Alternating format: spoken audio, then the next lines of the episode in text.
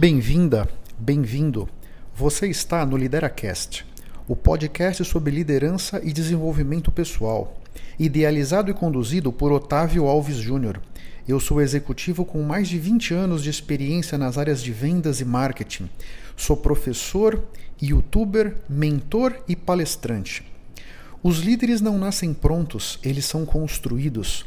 Nesse podcast, eu vou ajudar você a construir a sua melhor versão através de dicas práticas, reflexões transformadoras, insights valiosos, comentários envolventes e entrevistas interessantes. E nunca se esqueça que o impossível existe apenas para quem crê na impossibilidade. Olá, tudo bem? Meu nome é Otávio e hoje é sexta-feira, dia 1 de maio, dia do trabalho. Hoje de manhã eu participei de uma live que o assunto era o mercado de trabalho no pós-pandemia. E eu achei que conceitos interessantes, a gente trocou ideias e achei que faria sentido trazer isso aqui para vocês do LideraCast. Então, um ponto que é muito importante, que é possível que você já tenha se dado conta, o mundo antes dessa crise do Covid certamente é muito diferente daquele mundo que todos nós vamos encontrar depois da crise. Esse depois da crise, na minha forma de ver, pode levar mais 12, 18 meses. Esse outro normal que nós vamos passar a viver a partir dali, ninguém sabe de fato como ele vai ser, mas uma coisa é certa: ele vai ser muito mais digital. Porque a educação ficou digital. Quem tem filhos, quem estava fazendo uma faculdade, uma pós-graduação, a maioria dos cursos já conseguiu migrar para o online. As compras, a nossa forma de consumir ficou muito mais digital. A medicina ficou muito mais digital, com agora a tecnologia já existia, mas o governo tinha uma série de senões com relação à telemedicina e a questão do isolamento fez com que isso precisasse ser liberado. A diversão está muito mais é, digital, os nossos relacionamentos e a parte em particular do trabalho. Esse fenômeno que está acontecendo agora com o mercado de trabalho, com o tanto de pessoas fazendo home office, e as empresas precisando experimentar novas formas de trabalhar. E as empresas, a verdade é uma só, estão se dando conta que sim, é possível. É possível trabalhar dessa maneira remota. Então, uma série de paradigmas nessas últimas semanas foram quebrados paradigmas de décadas, simplesmente porque não tinha outra alternativa. Então, todos aqueles senões não puderam nem ser debatidos novamente, porque precisava se tomar uma decisão em questão de dias. Então, isso está fazendo com que as empresas enxerguem o trabalho de uma outra forma e os modelos de negócio também precisem mudar. Então, hoje, claro que é uma crise danada e as empresas estão sendo profundamente atingidas, mas algumas menos que outras. Aquelas que já tinham um pezinho no digital estão conseguindo surfar essa onda de uma forma um pouco melhor, vamos dizer.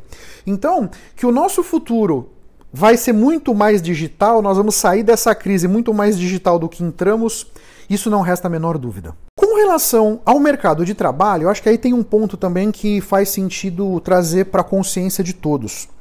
Com essas mudanças todas que estão acontecendo no mercado de trabalho, o que acontece é que é muito possível, imagina alguém que tiver, tenha, trabalhou num cargo de analista financeiro, por exemplo.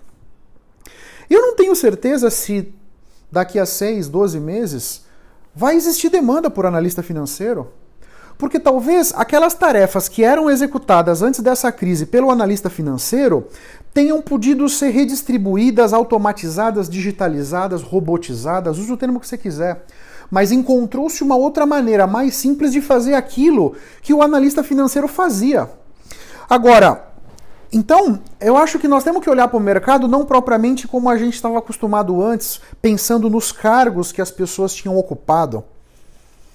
Eu acho que nós temos que olhar é para as nossas competências. Um currículo é um documento que nos apresenta. E normalmente, do ponto de vista profissional, nós nos apresentamos com um pedaço de papel em que tem nosso, o nosso nome, os nossos dados e uma descrição das empresas onde trabalhamos. E o que, que a gente fazia em cada empresa, em cada cargo. Isso é um currículo. Me parece que essa é uma maneira de olhar para nós mesmos uh, que não nos favorece tanto. Porque me parece que nesse século XXI, especialmente nesse, nessa pandemia, pós-pandemia, você tem que olhar com muito carinho para suas competências e não para os lugares onde você trabalhou. Porque aquela tarefa que você fazia pode não existir mais. Porém, eu acredito que vai sempre existir demanda para as suas competências. Aqui um outro aspecto é que mais e mais as pessoas vão deixar de trabalhar com uma carteira de trabalho e um salário no dia 15 e no dia 30 e vão passar muito mais a empreender. Então, todos nós vamos trabalhar para nós mesmos, nas nossas empresas. E isso vai exigir uma mudança de mindset.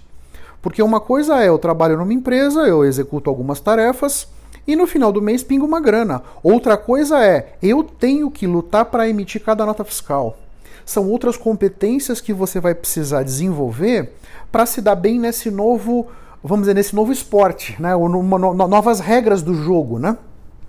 Isso é muito importante que você entenda. Então, me parece que ter claramente o que você quer para sua vida, ter claramente aquilo que você quer do fundo do coração e trabalhar as suas competências de maneira que você se aproxime daquele lugar que você quer. A sua, a sua realização profissional na minha forma de ver, ela tem que estar tá alinhada com a sua realização pessoal, elas têm que andar de braços dados. E essa pandemia tem possibilitado que nós tenhamos um tempo para nos para avaliar o que realmente é importante para nós, sabe? O que de fato importa para mim. Com isso, isso te dá uma paz de espírito para que você possa ir buscar aquilo que você quer do fundo do coração. Você tem que trabalhar com aquilo que você conversa com seus amigos, o seu olho brilha. Eu acho que não tem mais espaço nesse século XXI com pandemia para você trabalhar em alguma coisa que você não gosta, para você trabalhar com alguma coisa que não te dá prazer, porque a sua realização virá de você fazer um trabalho excelente. E para fazer um trabalho excelente, você tem que gostar muito do que você faz. E é gostando do que você faz é o caminho. Então pensa nisso. Não adianta você continuar trabalhando onde quer que você trabalhe fazendo alguma coisa que você não gosta. Isso aí deve ser um sofrimento danado. Um terço da sua vida é, é, desperdiçado, acho que é forte, né? Mas um terço da sua vida colocado com uma experiência que não te enche o coração. É muito tempo. A gente tem muito pouco tempo aqui nesse plano para você jogar 30% fora fazendo alguma coisa que você não gosta, sabe? Então pensa nisso, descobre aquilo que você quer do fundo do coração e comece a se medir pelas suas competências e não tanto pelos cargos que você ocupou nas empresas que você ocupou. E aqui tem um aspecto muito interessante nessa questão das competências, e eu estava levando um papo sobre isso com um mentorado que eu tenho do Projeto Joule. O Projeto Joule é uma ONG e eu sou mentor voluntário. Então eu estava conversando com esse jovem, ele está se formando em Direito e trabalha com uma outra atividade e recebeu uma proposta para mandar. Proposta não. Recebeu um convite para mandar um currículo para uma posição na área de direito. Então ele estava dando uma lapidada no currículo para mandar para essa empresa. E ele fez um contato comigo, me perguntando se ele deveria ou não citar no currículo uma experiência que ele estava tendo na Stone, que é uma empresa de tecnologia de meio de pagamento. E eu falei: veja só, eu acho que sim, você deve citar sua experiência na Stone.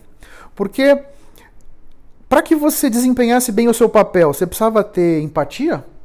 Para entrar nas lojas, para vender as maquininhas e já perceber os sinais, criar laços de confiança com os clientes, sim ou não?